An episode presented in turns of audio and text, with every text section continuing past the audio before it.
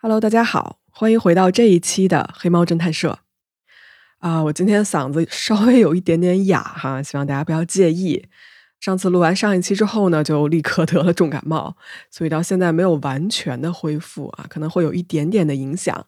但是呢，感冒已经快好了，所以大家不要担心啊。希望各位呢也多保重身体。好，今天啊，我要给大家讲一个跟以往不太一样的故事。那究竟是什么不一样呢？来。你们准备好了吗？我们开始。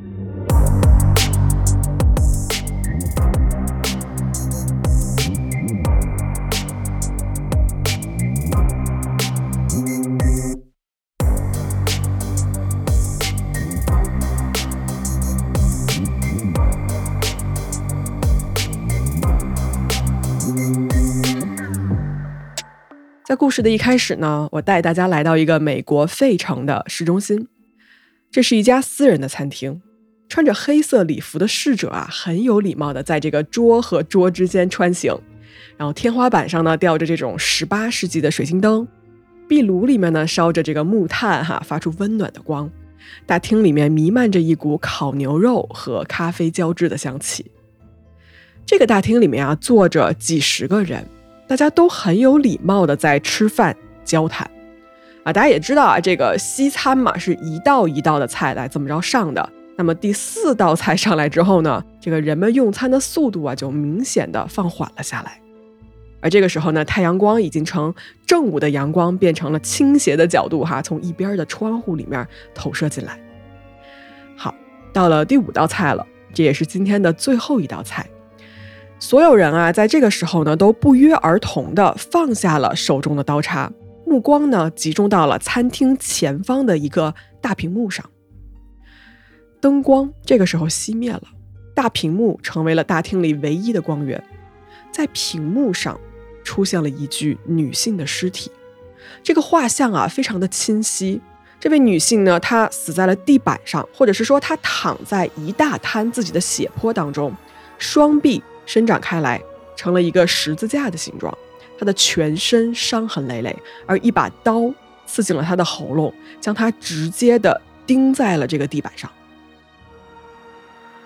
这个画面啊，如此的可怕。它出现的那一瞬间呢，整个大厅里面这个气氛啊是小小的波动了一下，但是很快恢复了平静。穿着礼服的这些服务生啊，从餐厅后面走了出来，他们收走了人们用完的餐具。把这个白色桌布上残留的食物碎屑呢清扫干净，然后给每个人端上了一杯浓郁的咖啡。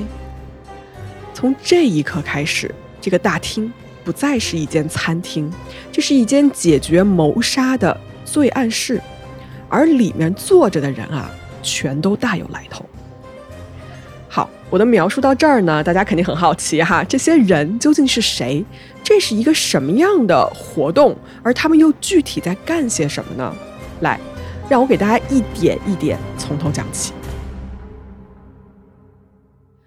相信在座的各位最爱迷们啊，心中呢一定都有自己最爱的侦探的角色，比如说大名鼎鼎的福尔摩斯啊，大侦探波洛、马普尔小姐、柯南、金田一、艾勒里奎因等等等等哈。大家有没有想象过一个画面？就是以上这些人要是全部都集中在一个屋子里面一起开会，一起来破案，该会是一个什么样的场景呢？哎，我们刚才说的啊，绝大部分可能是一个虚构的人物，但是我们今天要讲的呢，它却真实的发生在现实生活中。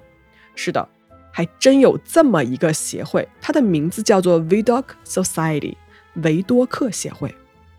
这是一个什么协会呢？这个协会啊，在一九九零年的时候在 Philadelphia 成立，它的成员啊，包括了犯罪学家、法医学家、现役和退役的警察、FBI 检察官、验尸官、犯罪心理侧写专家、法医病理学家、罪案调查员等等等等。这些人呢，都是各自领域的佼佼者，每个人都拥有几乎是几十年的这么一个破获罪案的经验，而他们聚集到这样一个空间里面，只为了一件事情，就是寻找真相。那么说起这个 V Doc Society 的成立啊，在一九九零年，也就是三十三年前了哈，William Fletcher 啊，一个 FBI 特工，当时呢是时任这个美国海关的特别探员二把手。然后还有一个人呢，叫做 Frank Bender，是费城啊当年最有名的一个 forensic sculptor，中文翻译叫做法医雕塑家。啊，这个职业呢是专门制作三维图像，用这种雕塑啊等等这种方式来还原受害者头骨、五官等细节，并且呢以此来确认身份、追踪凶手的这么一个专门的职业分类。在很多尸骨已经严重受损的作案中啊，这些人的作用是巨大的。刚才说了第二个人，第三个人呢叫做 Rachel Walter，是当年密歇根的一个法医心理学家和罪案心理侧写师，在当年也是非常啊，就是赫赫有名的一位专家。那么这三个人啊，在一九九零年的时候呢，聚在了一起。本来呢是定着啊，就每周三下午三个人聚一下，然后比如说吃个午餐啊，聊一聊这个领域相关的事情。但是呢，后来啊，他们仨就慢慢的发觉说，哎，我们是不是应该建立起这么一个机构？哎，这个想法一出啊，Vidoc Society 就此应运而生。维多克协会呢，它是一个秘密协会，它聚集了世界上最好的侦探和专家，就像我们大家平常看的这个美剧啊，CSI 啊，或者是 Criminal Minds 一样。但是这些人呢，是真实存在的。这个协会的准入机制非常高，而且呢，严格的控制人数，不会超过八十二个人。所以呢。基本上啊，一年只会有一个新成员的加入，因为总会有人要退出嘛。那目前来说呢，维多克协会已经包含了，就他们的成员啊，已经包含了来自十二个国家的二十八个执法机构，比如说什么呢？啊，联邦调查局 FBI、中央情报局 CIA、国际刑警组织缉毒局 DEA、美国海军、香港警察、埃及陆军、美国特勤局等等等等。那这个协会的名字呢，VDOC 啊，取自于这个法国著名的，也是世界上第一位侦探尤金·弗朗索瓦·维多克。我稍微展开啊，给各位说一说哈。维多克这个人非常传奇，他呢出生于1775年，在我们大家所熟知的这个雨果的悲惨世界中，冉阿让和沙威探长就是以维多克这个人为原型创作的。啊，我个人是觉得啊，这个人他的真实经历比冉阿让还要精彩，还要传奇。简单的说呢，就是说这个人后期啊，他成为了法国巴黎犯罪搜查局的初代局长，也就是现在巴黎警局的前身。他是世界上第一个为了破获罪案，将犯罪手法等这种资料啊分类整理成数量庞大的一个卡片索引体系，并且呢建立起了犯罪学的基础，将这个弹道学引入到了警察的工作当中，等等等等。在后期的时候，他离开了搜查局，开设了一个个人事务所，并且呢成为了世界上第一位侦探。在我们刚才不是说了这个悲惨世界吗？其实，在很多的侦探小说中啊，比如说爱伦坡的这个莫格尔街谋杀案，也是以维多克为原型创造出来的，并且呢，现存的世界上很多的文学、戏剧、电影都是讲述了这个人的一生。大家感兴趣的话呢，可以去看一看。好，扯远了哈，我们走回来。那这个协会呢，就以维多克的名字来命了名。目前啊，总部设在费城的维多克协会呢，被誉为当代福尔摩斯的继承者。他们呢，这个协会只对一件事情负责，就是破获悬案，破获那种多年以来啊，警方毫无头绪啊、悬而未决的冷案悬案。维多克协会只在具有调查管辖权的警察和政府机构请求协助的时候，他们才会介入。就是说，他不会进行独立的调查，也就是说，他不是一间侦探事务所，他们也不直接与任何死者的家属或者朋友来进行一个直接的合作。维多克协会里面的这些人呢，会在调查机构的邀请以及检察官的批准下去前往这个案发的管辖区，对案件的证据进行详细的审查，为破案提供想法、见解和建议。以及呢一些现场的协助，大家就可以把它理解成一个类似于智囊团啊、智库团这么一个存在，而他们提供的专业协助啊，就有且不限于。比如说 DNA 的监测分析、血迹飞溅分析、尸检报告、呃现场的照片审查、测谎仪的图谱研究、九幺幺通话分析等等啊，所有的成员都是全力以赴，将自己的专业知识汇集在一起，发誓要为正义而战。而所有维多克协会提供的帮助呢，全都分文不取，免费提供。这个协会到现在啊，就是我们听到这一期节目的当下，它还是一直存在的。他们每个月都会定期的召开会议，而每一个会议上呢，就像我们最开始给大家描述的那个场景一样，这些协会的会员呢会坐在一起，在一个啊所谓这种古老的、充满神秘感的大厅里面，看着大屏幕，研究一个又一个悬而未决的冷血罪案。好，那么今天。他们遇到了一个什么样的案子呢？在这个画面上，被刀子钉在地板上的女人是谁？又是什么让警方过去了十四年之久，却迟迟找不到真凶呢？来，我们跟着维多克协会的侦探们一起看一看这一宗凶杀案。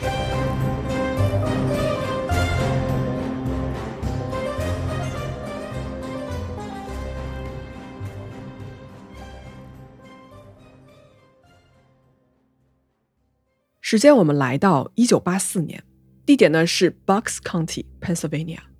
这个地方呢，它是位于宾州的最东边啊。截止二零二零年啊，当地的人口是六十四万六千五百多人，是这个州人口第四多的一个城市。在这个城市里面呢，有一个叫做 Roy Rogers 的餐厅啊。其实呢，这是一个连锁的快餐店哈，它是隶属于万豪集团这样子。那么在这一年的二月四号早上。确切的说呢，是六点一刻左右。这个时候啊，天气是非常冷的，而且大家想啊，二月份嘛，深冬，所以啊，大早上天色也没有亮。那么一大早呢，负责开门的店员先是来到了餐厅，他转动钥匙打开门，然后走进去。刚走进去啊，首先他是看到门边有一双皮鞋，他认出来啊，这个皮鞋是他同事的鞋，而旁边呢是好像是扔着他的钥匙还是什么东西。这个人啊，当时没有注意特别多，他就继续往里走。走到厨房的时候，他看到地板和墙壁上沾满了大片的血迹。而接下来呢，他看到了非常可怕的一幕：昨天晚上的夜班经理，也就是二十五岁的 Terry Lee Brooks，躺在了血泊中，被残忍的杀害了。好，这个凶案现场啊，我给大家描述一下哈。Terry，也就是受害者。他呢，面朝上的躺在厨房的地板上，他的双手啊，就双臂伸展成了一个十字形，而他的鞋呢，可能是因为打斗的关系哈，已经飞了出去，没有穿在脚上。Terry 的身体上呢，到处都是伤痕，而有一把刀割破了他的喉咙，切断了他的脊髓，并且呢，刀尖啊，最后是牢牢的把他钉在了地板上，动弹不得。但如果就是这样呢，似乎还不够。凶手啊，还把他的头用一个透明的塑料垃圾袋罩住，确保说，如果他不被割喉这件事情杀死，也会被活活的憋死。法医的检验结果显示啊，这个塑料袋里面有一小团的冷凝水，说明什么呢？说明 Terry 在被塑料袋套上了之后，还曾经有过呼吸。那么，经过进一步的检查啊，法医透露出一个非常恐怖的事实，那就是。Terry 在被杀害的时候，因为他的脊髓被切断，这个人呢是当场瘫痪的。但是他此时啊并没有死，他还可以呼吸，可是他不能动弹，不能说话。Terry 在生命的最后一刻是眼睁睁的看着凶手一步一步朝自己逼近，想尽办法将他杀死，而他呢却一点反抗的能力都没有。说实话，就说到这儿，我自己也是背后有点发凉，因为我无法想象 Terry 在他这个生命的最后时刻，就那种绝望和无助，以及看着死亡一步一步逼近却无能为力的感觉。那么好，警方呢在接到这个员工报警之后啊，来到了现场进行一个勘查，他们发现啊，这个现场被翻得很乱，就似乎呢凶手在找些什么东西。比如说啊，硬币撒了一地，然后桌上的很多东西也被打翻啊，包括这个抽屉被人打开，而餐厅的保险柜被人撬开了，里面的这个两千五百七十九元现金已经被人清空，而这个人在拿到了钱之后啊，也没有走正门离开，而是从那个餐厅的 drive through，也就是呃那个车辆排队取餐的窗口啊，跳窗逃走了。那么，关于 Terry 的进一步详尽的尸检结果显示呢，他在死前跟凶手应该是有过一番激烈的打斗的。在他这个紧握的手心里面，法医发现了一撮毛发，并且呢，在他的指甲里面发现了一些对方的皮肤组织。好，常听罪案的朋友听到这儿一定很兴奋，对吧？觉得这是一个关键的 DNA 证据。没错，可是朋友们，这是一九八四年，DNA 技术呢，其实是在八十年代末到九十年代初才在这个罪案调查中间被广泛运用的。所以在这个案子案发的时候，警方是没有 DNA 的技术来寻找凶手的。OK，说到这儿啊，我们先来看一看这个受害者 Terry，就他是谁？Terry Lee Brooks。他出生在宾州的 Warminster 啊，沃明斯特这么一个城市。如果一定要形容的话呢，可以说 Terry 是一个非常上进、很勤奋、努力的这么一个人。从马里兰大学毕业之后呢，他本来是打算要从事一些 HR 方面的一些工作哈，但是在一次偶然的暑假打工里面啊，他去了一家意大利餐厅当服务员。在这一段经历之后呢，Terry 突然对这个餐饮业产生了兴趣。而他凭借着出色的待人接物能力，以及呢努力踏实的工作，一步一步的做到了餐厅的管理层。那么，因为他现在工作的这家餐厅啊，隶属于万豪集团，而且呢，他刚刚被提拔成为餐厅的经理。那么，在这么一家集团的连锁餐厅里面，这个职位啊，对于 Terry 来说，未来是有很多发展机会的。而他呢，本人也确实对未来有很多的规划，打算一步一步的实现它。而你要说 Terry 平时有什么仇人哈？其实说实话，没有人能想出来这个问题的答案。Terry 平时啊就待人非常好，而且呢，他有一个未婚夫是餐厅里的同事，两个人在一起一年多，准备结婚，并且呢已经付了去这个夏威夷度蜜月的首付哈，就一切都是在计划中有条不紊的进行的。平日里面呢，Terry 跟他爸妈的关系也很不错啊。他是跟他父母住在一起的，那么每天晚上都会在下班后啊按时回家，生活呢可以说是非常的按部就班，是有规律的。你要说有人故意跟 Terry 有多大仇，就说大到要杀掉他，嗯，众人真的是一时想不起来有任何这样子的人存在。而在案发当天一早啊，就这边警察还在现场勘查，还没有来得及通知 Terry 家人的时候呢，其实，在另一边啊，Terry 的家人已经觉得不对劲了。怎么说呢？啊，通常啊，晚上下班了之后，就夜班下班之后呢，Terry 的未婚夫 Scott 是会去餐厅接他的，因为这俩人同事嘛。但是在 Terry 被人发现死亡的这一天，也就是四号这天早上，哈。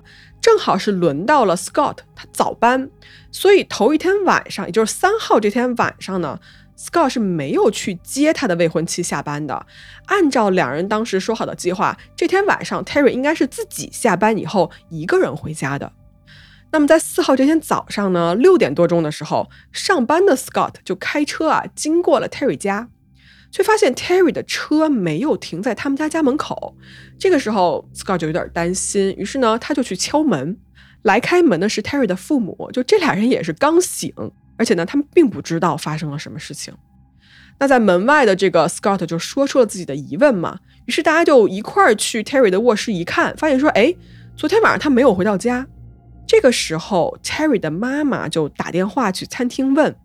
而刚到现场没多久的警察接了电话，在电话中呢，警察说：“嗯，我很抱歉以这种方式告诉您，但是呢，您的女儿 Terry 昨天晚上被人谋杀了。”可想而知啊，接到这个消息，对于 Terry 的家人以及他的未婚夫来说呢，是一个多大的噩耗。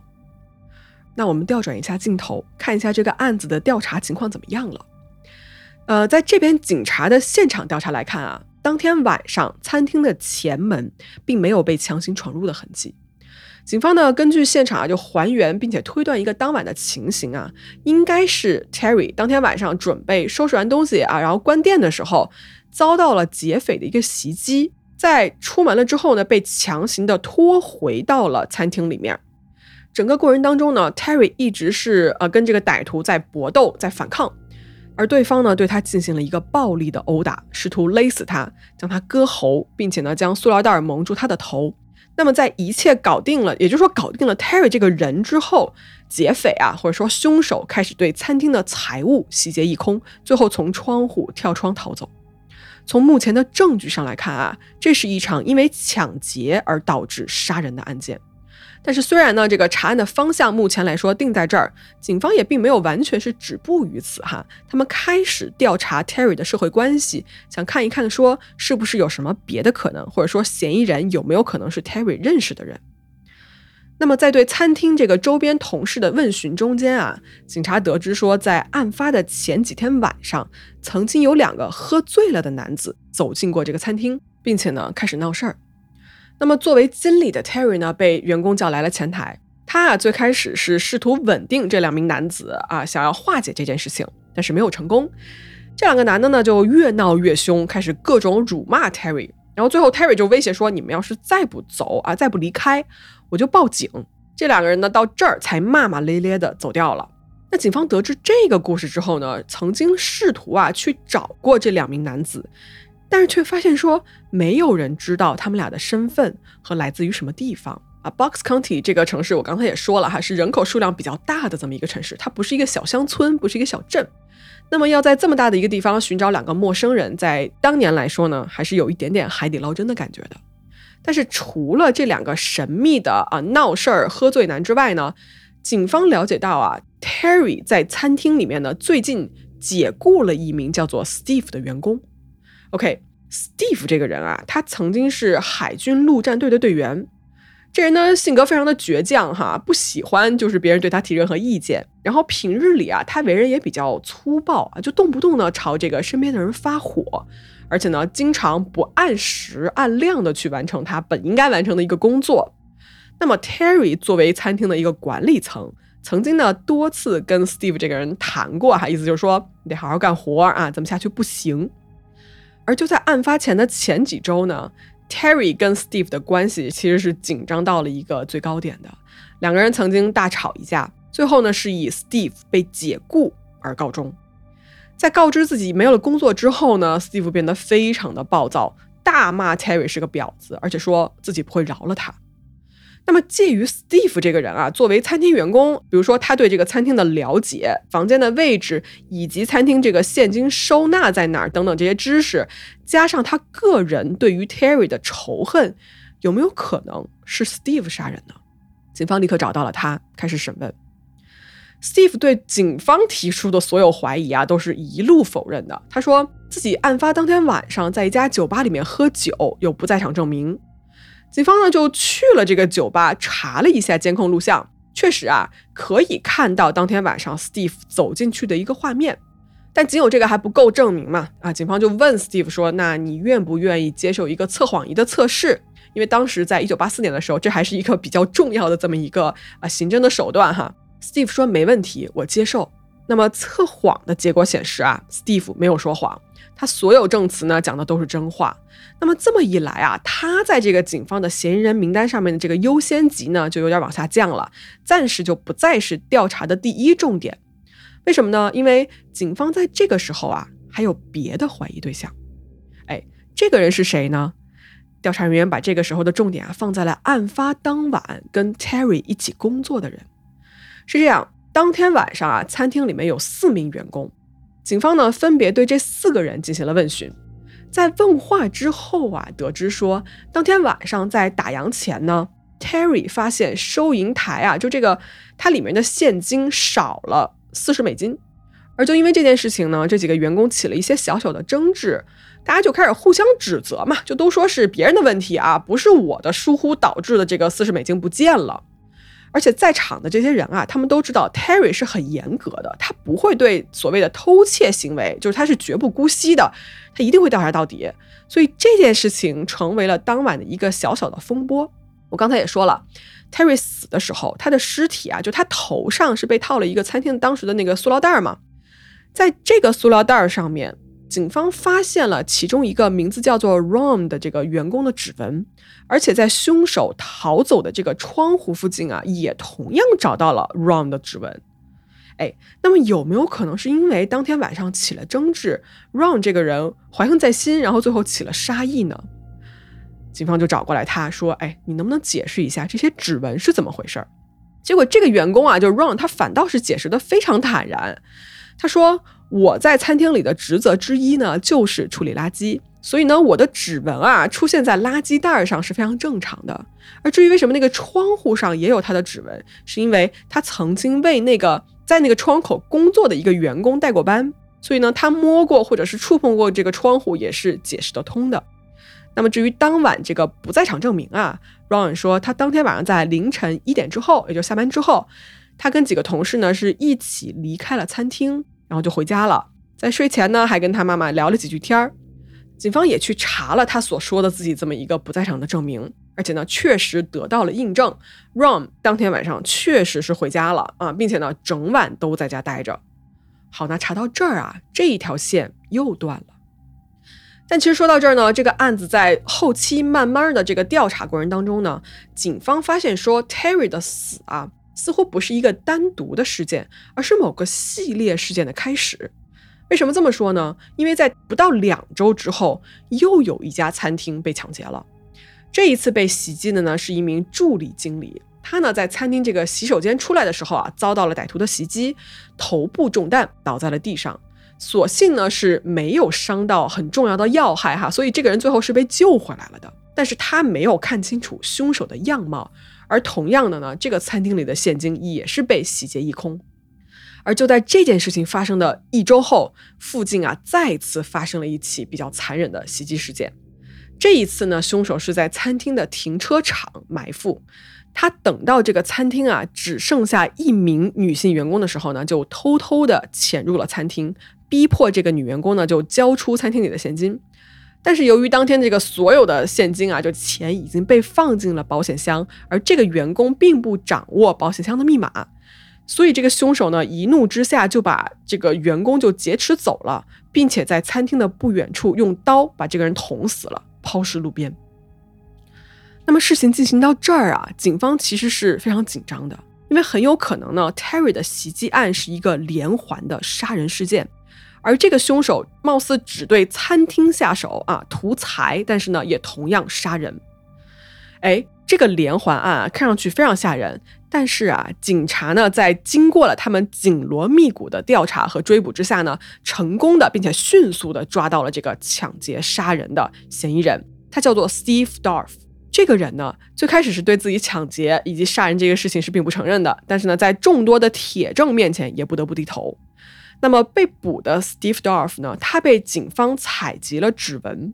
而这些指纹呢，被用在了去跟 Terry 被杀案中那把凶器啊，就那个刀子上面取得的指纹来进行一个比对，包括他的血液也用来跟现场采集到凶手的一个血液作为一个比对。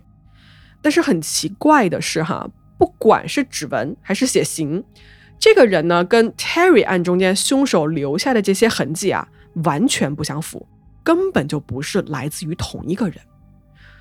所以这个案子查到这儿啊，就又一次卡住了。对于 Terry 的家人来说，他们想不明白究竟是谁这么没有人性，能够区区为了几千美金就把 Terry 杀掉，并且呢手法如此之残忍。而警方对于这个案子的调查，也在时间的流逝当中呢，慢慢的停了下来。这个案子的定性，最后还是归在了这是一宗抢劫杀人案。一转眼啊，十四年过去了。杀害 Terry 的凶手始终逍遥法外，一直没有被警方抓捕归案。Terry 的父母呢，在这十几年的时间里面，一直没有放弃为女儿寻找真相，而他们也渐渐老去了。Terry 的父亲得了严重的肝脏疾病，这一家人的日子啊，可以说是过得支离破碎。十四年后，确切来说呢，是一九九八年。这一年呢，当地新上任的警察局长哈，决定重新开启。并且呢，审阅一遍该地区所有未能破获的悬案，看看能不能有什么新的发现。而这位警长呢，在看到这个 Terry 的案子的时候啊，他发现说，Terry 当时手中握着的毛发样本，以及他手指甲中的这个皮肤样本啊，还都一直保存着，并且呢，保存的状态是很良好的。那么十四年后嘛，大家想，DNA 技术已经广泛的被运用到刑侦当中来了。于是呢，警长决定说，重启 Terry 被杀案的调查。而这个时候，就来到了我们节目开头的那一幕。当地的警方联系到了 V Doc Society，希望借由这些行业中顶尖的人才和经验，能不能对此案的破获有一些帮助。Terry 的尸体照片、凶案现场的这个照片啊，被投放到了 Vidocq 每个月固定召开的会议的大屏幕上。会员们呢是认真详细的看了关于这个案子的资料，大家呢开始了热烈的讨论。在这个协会里面啊，有几位比较资深的专家，他们呢通过几轮这个窃窃私语的谈话之后呢，几乎是异口同声的说出了自己对于本案的看法。他们一致认为啊，警方在十四年前就搞错了案件的重点，因为他们都是冲着这个找抢劫犯来进行的调查。但是其中一个专家说道：“你们有没有想过，一个人如果要进去抢劫，那么迅速的进去拿到钱？”达到目的后，迅速的离开，这才是抢劫的逻辑。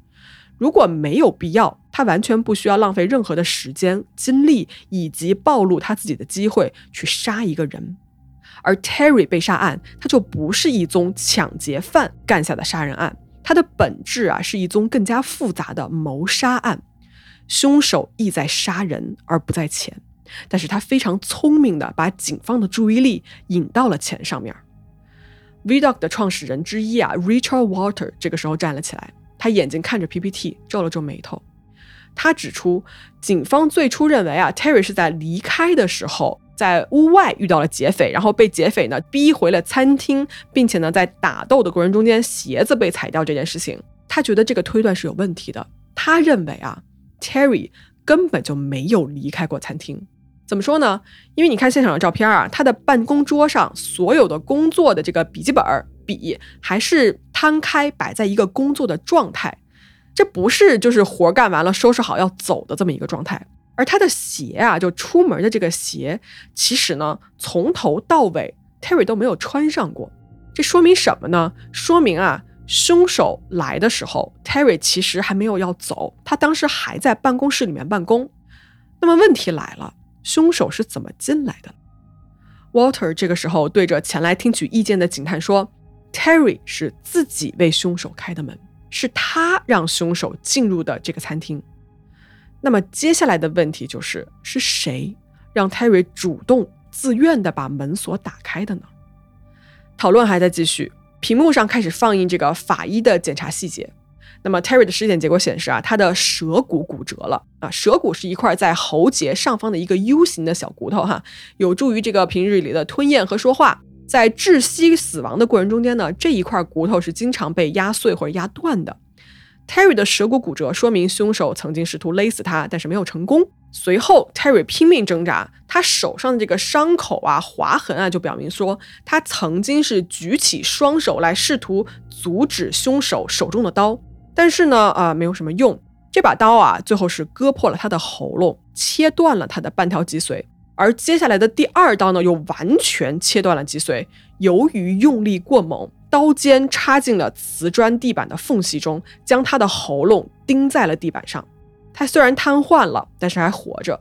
凶手这个时候呢，离开了一会儿，拿着一个透明的塑料垃圾袋回来，将垃圾袋完完全全的包住了他的脖子和头部。垃圾袋里面的冷凝水表示，此刻 Terry 还在呼吸，并且在袭击者给他套这个垃圾袋的时候，Terry 很有可能是清醒的，跟凶手是四目相对的。那么 Richard Walter 说到这儿啊，对警探说：“你们想一想，从暴力殴打到试图勒死、刀刺死，最后窒息死亡，在这个案子里面，我们真正应该提出的问题是，究竟是谁？”如此的恨 Terry，以至于他用三种不同的杀人方式想要置他于死地呢？我们对这个案子的关注点，其实应该是凶手对于受害者强烈的愤怒和他需要宣泄的需求。从案件的细节来看，Terry 认识凶手，而这个凶手带着一股极端的敌意过来，他似乎根本不在乎 Terry 的死活。整个过度杀戮的这么一个过程啊，体现了一点就是。他其实在意的是他的愤怒何时可以得到一个足够的宣泄。Water 说，这是一个教科书式的愤怒报复型案件。好，故事说到这儿啊，我要插入一个简单的介绍，跟大家说一下 Richard Water 这个人。作为这个 Vidoc Society 的这么一个创始人哈，我们之前也提到了，他是一位著名的法医心理学家和罪案心理测写师。他跟这个华盛顿的一名侦探叫做 Bob Camper。多年来呢，一直在完善他的一个罪案侧写理论。其中呢，他发表了一篇名为《Profiling Killers: A Reversed Classification Model for Understanding Sexual Murder》啊，剖析凶手一个对于性谋杀的分类模型这么一个论文。那么 Richard 跟他的这个伙伴呢，就提出了一个是被誉为啊谋杀案调查里程碑式的一个分析理论，是什么呢？就是他们在分析了数千起谋杀案之后，发现啊，这些跟性犯罪相关的谋杀案里面呢，总的来说呢，是可以由四种人格类型来划分的。哪四种呢？来，我分别说一下哈，他们叫做 Power Assertive、Power Reinsurance、Anger Retaliation、Anger Excitation。这四种哈，我简单的来翻译他们的名字，就分别是权力自信型杀手，简称 P.A.；权力保证型杀手 P.R.；愤怒报复型杀手 A.R.；以及愤怒导向型杀手 A.E。啊，是不是很学术化？各位听到这儿没关系，来，我们来看一看 Walter 本人在这个案子里面是怎么解释他们的。这四种人格类型来说啊，最常见的性犯罪凶手其实就是第一种类型——权力自信型凶手，也就是 P.A. 杀手。这种杀手呢，他们非常的强势，充满大男子主义，哈，一般都是那种肌肉练得很大块儿。这种人呢，对女性啊充满着蔑视。那么他们的行动标志之一呢，就是会猛击受害者的头部，以此呢彻底的压倒对方，来展示自己的一个权力和强势。但是这种杀手呢，他有一个底线，就是在。侵犯的过程中间啊，对方一旦死亡，这种人呢会立即停止他们的所谓的强奸的行为，因为他不想让警方觉得自己是一个变态。他们觉得只有变态才会去跟尸体发生性关系。那么第二种权力保障型杀手哈，P.R. 的这种杀手，他们呢就不一样了。这种人杀人啊不靠蛮力，他们驱动的是什么呢？是靠自己的想象力。这种人呢，更像我们在影视剧里面看到那种变态杀手，就是他在暗处隐藏，并且呢，幻想着受害者对自己很着迷这件事情，他会非常兴奋地向受害者宣称说：“哎，你等久了吧，我终于来了哈！”但是，一旦他发现对方对他的魅力产生抗拒，并不觉得他这个人有多重要之后呢，这种人会立刻转为愤怒，并且呢，开始杀人。权力保证型杀手啊，就是满足他的幻想以及发泄愤怒是非常重要的。只要对方跟他想象中不符，并且呢抗拒他的魅力，他就会杀人。好，第三种和第四种杀手啊，都是跟愤怒相关的哈，我就不一个一个展开讲了，大概简单的说一下吧。Anger retaliation，愤怒报复型凶手，或者是叫做 AR 杀手。这种人啊，是一种从杀戮中间获得权力满足感的人格类型啊，他们会像一个捕食者一样去跟踪猎物，去享受所谓捕食的快感，以及呢，他们会遮住受害者的脸。以上是 AR 杀手的两大特征。那他们的标志呢，就是过度杀戮，因为他愤怒，所以他需要报复。就说如果这个受害者有九条命，他会保证啊，这九条命全都要死得干干净净。这种人不像是第一种那种权力自信型杀手哈，就说可能两下就把对方打死了。愤怒报复型杀手呢，他满怀的是极端的敌意，所以他需要的是切割、破坏、殴打、虐待，来让自己获得满足，来让自己这个愤怒，或者是比如说他脑海中的就是我自己被背叛了啊，被对方就这种情绪，他需要得到一个释放。而 Terry 的案子，Walter 说这是一个教科书式的愤怒报复型杀手，也就是 AR 杀手。这个案子是仇杀，而绝不是简单的抢劫杀人。接下来呢，Walter 开始了对这个罪犯的身份和特征的一个侧写。他推断啊，这个杀手应该是一个三十多岁的人，没有受过什么高等教育，平时不修边幅，在老旧的社区里面定居，做着一份低收入的工作。日常啊，这个人应该是很难维系自己跟异性的关系的，并且呢，很有可能仍旧跟他的母亲住在一起。说完这些呢，他转头看了看这个拿着案子过来求助的警察，说：“你们再去找一找，Terry 身边是否有符合以上侧写的人存在。”好，警方啊重新开始了对案件的侦破工作，而这一次呢，方向跟之前完全不一样。他们再次来到了 Terry 家中，跟 Terry 的父母对话，并且呢试图找到一些蛛丝马迹。而就在聊了没多久之后啊，警方发现说。Water 给出的侧写啊，是完美符合 Terry 身边的一个人，谁呢？那就是当年他已经订婚并且马上要结婚的这一个未婚夫 Scott Keith。Terry 的妈妈，她是非常同意这个怀疑对象的。她说啊，这么多年以来，她一直有一种奇怪的感受，就是这个叫做 Scott 的男的呀，在 Terry 死后，虽然是表达了一些悲伤啊、难过什么的，但总有感觉就是这人不太对劲。这十四年间啊，他们只见过这个男的一次，而就在 Terry 死后不到两个礼拜，Scott 就开始约会新的女性，并且呢，把这个消息带回了 Terry 他们家，来确保他的父母知道这个消息。Terry 的爸妈跟警方说啊，就是他们的女儿跟 Scott 的交往呢，一开始就让众人有一些皱眉。哎，为什么呢？就因为大家都不知道 Terry 怎么就会看上这么一个人。他在 Terry 的这个餐厅里面是一个做披萨的师傅，而 Terry 即将离开餐厅去万豪集团总部或者怎么着啊，就谋求一份更好的工作这件事情呢，让 Scott 这个人感觉到非常的愤怒。他嫉妒 Terry 的能力，并且觉得自己配不上他，于是呢就越来越控制 Terry，经常啊这两人经常吵架。他呢强迫 Terry 留在自己身边，你不可以去追寻更好的机会。在这个案子案发之后，十四年过去了，Scott 这个人啊，还一直生活在当地，他没有搬走。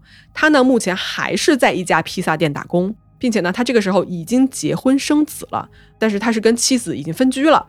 就像 Water 给的这个侧写中的一样啊，他的学历、工作几乎都被 Water 所预言了，而且呢，他至今跟他的母亲住在一起。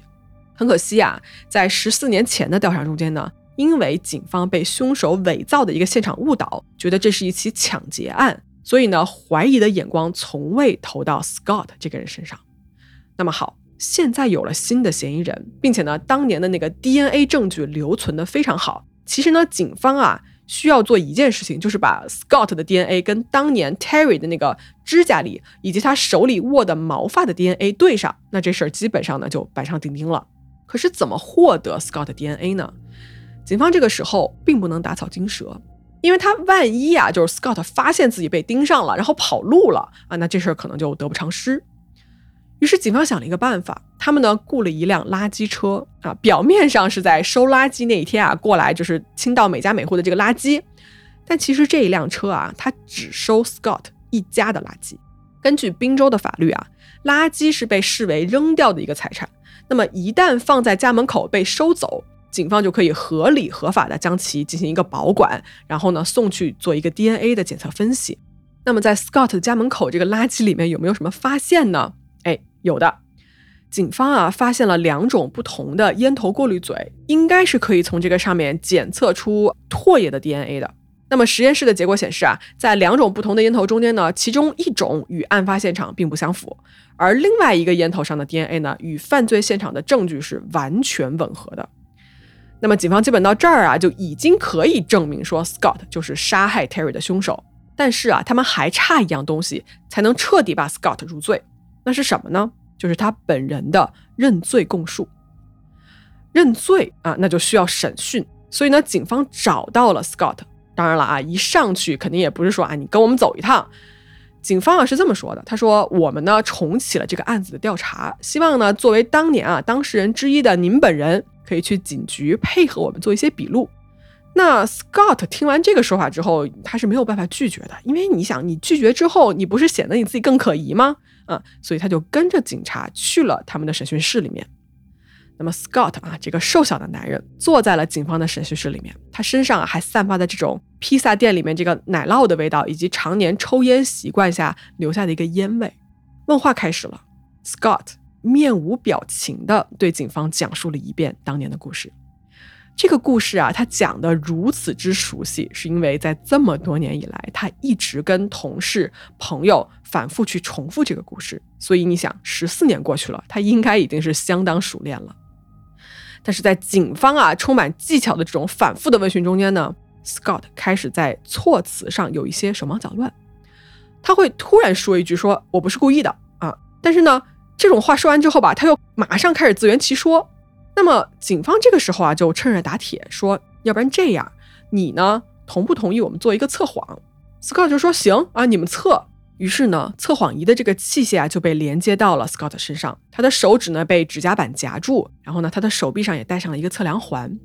在审讯室的那一头哈，就是那个单向玻璃的那一头，Vdoc Society 里面最有经验的测谎专家和审讯专家。此刻呢，紧紧地盯着屏幕。警方在这边就问说：“你是否跟 Terry Box 订过婚啊？你知道是谁杀死的他吗？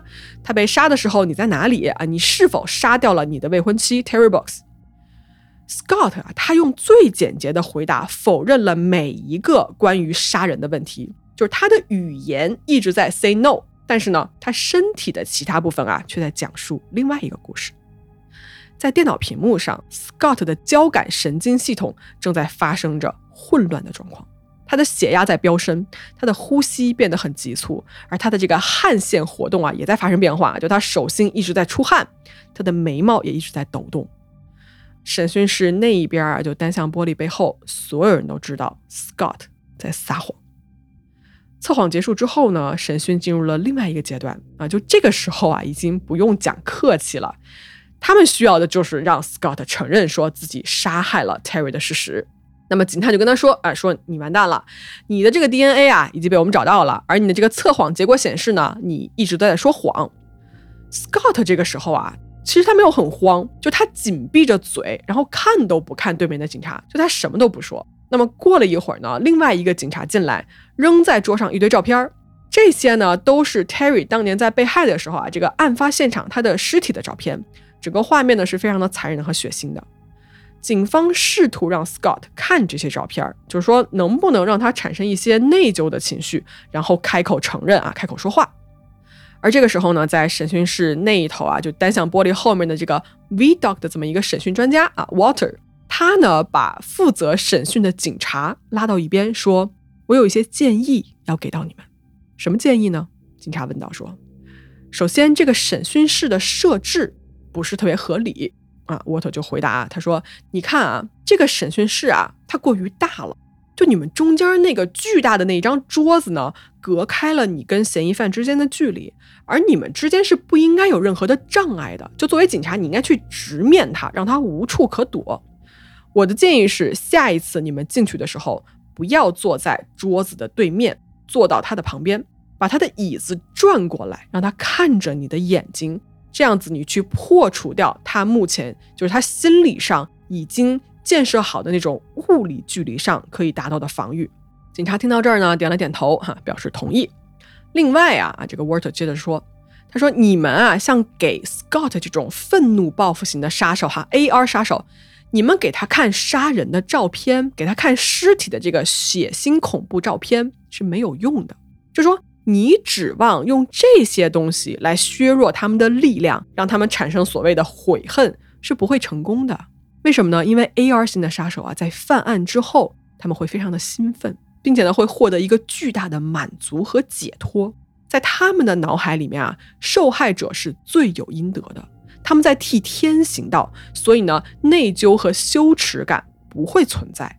就他们看到这些照片的时候，现场的血腥恐怖在他们脑中是一种肯定，因为那一具尸体对他们来说死得非常好啊！就我干得非常漂亮。哦，那你说那我们要怎么办呢？哈，警方这个时候就问沃特就说啊，他说你看啊，对于这种愤怒报复型人格，他们是如此的愤怒，而他们的弱点也就恰恰在于这个地方。就获取这一类人口供的诀窍就在于说，你先是让他们失去警惕，然后呢，你要做的就是煽动和点燃他们的愤怒，让他们脑海中再现那一天杀人的时候脑中几乎要失控的愤怒，而这个时候他们根本就控制不了，会把一切你想要听的都说出来。好。这一段对话呢，过去了没多久时间啊，警察重新走进了 Scott 所在的那一间审讯室里面。他拉过来一把椅子，坐在了 Scott 旁边，然后直视着他的眼睛。这个时候，Scott 明显啊，整个人就往后缩了一下。警察说：“咱们别废话了，我现在只有一个问题，那就是你究竟是因为吸毒的问题杀掉了 Terry，还是因为你们情侣之间吵架打了起来，最后你把他杀了啊？”我呢，时间不多了，好吧，说吧，你到底是因为什么杀了他？两个都不是啊。这个时候，Scott 还在嘴硬。行，两个都不是，是吧？哈，那警察就说：“你呢，你也不要侮辱我的智商了。”嗯，听着，我知道你在撒谎，所以呢，我就假设，好吧，我假设最坏的一种情况算了，你就是因为吸毒，或者是因为买毒品的这个钱杀掉了你的未婚妻。好，那就这么结束了。警方说完这句话，迅速就起身走了出去，然后就把这个门给关上了。留下了一脸震惊的 Scott，独自的坐在了屋子里面。哎，肉眼可见的哈，Scott 这个人的情绪啊，逐渐从没有任何表情到开始愤怒，就他一直坐立不安。作为杀人凶手的他啊，似乎没有办法忍受自己的这个杀人啊，就替天行道的做法被简单的曲解成了只是为了毒品杀人而已。几十分钟过去了，Scott 在这个审讯室里面已经渐渐的就是快要失去理智了，就他非常的焦躁不安，并且呢，肉眼可见的这个人在生气。而在这个当下，警方再一次出现了，他们走了进去。接下来的对话里面，Scott 屈服了。他从头到尾把当天晚上的事情一五一十的说了出来，而且呢，他承认就是自己杀害掉了 Terry。原因是什么呢？原因就是未婚妻啊对他提出解除婚约这件事情。然后呢，两个人大吵一架。Scott 觉得说你翅膀硬了，对吧？你工作有更好的机会，你要走，你对不起我，所以呢，我就痛下杀手。那就是说我得不到的，我就要毁掉。好，认罪的口供有了。当天上午的晚些时候呢，检察官啊召开了一个新闻发布会，宣布呢逮捕了该县历史上最长的一个悬案的嫌疑人，并且将追究他一级谋杀的罪名。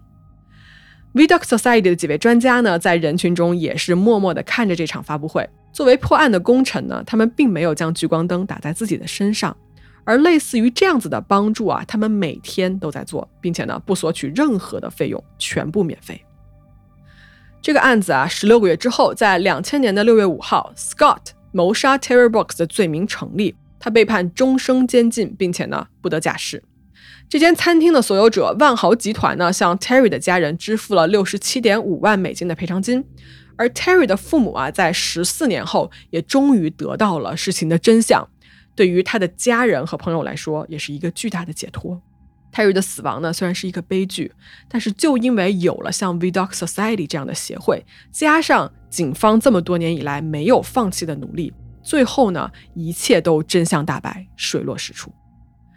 好，我们黑猫啊，在以往讲的案件中呢，很多时候我会把讲述的重点放在案件的故事发展啊，凶手和受害者之间啊，双方的一个拉锯等等这些方面来讲故事。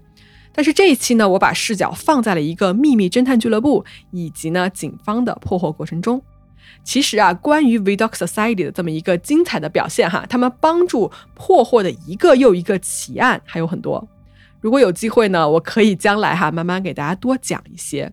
那如果大家要是自己很感兴趣的话，我给各位推荐一本关于他们的书，叫做《The Murder Room: The Heirs of Sherlock Holmes Gather to Solve the World's Most Perplexing Cold Cases》。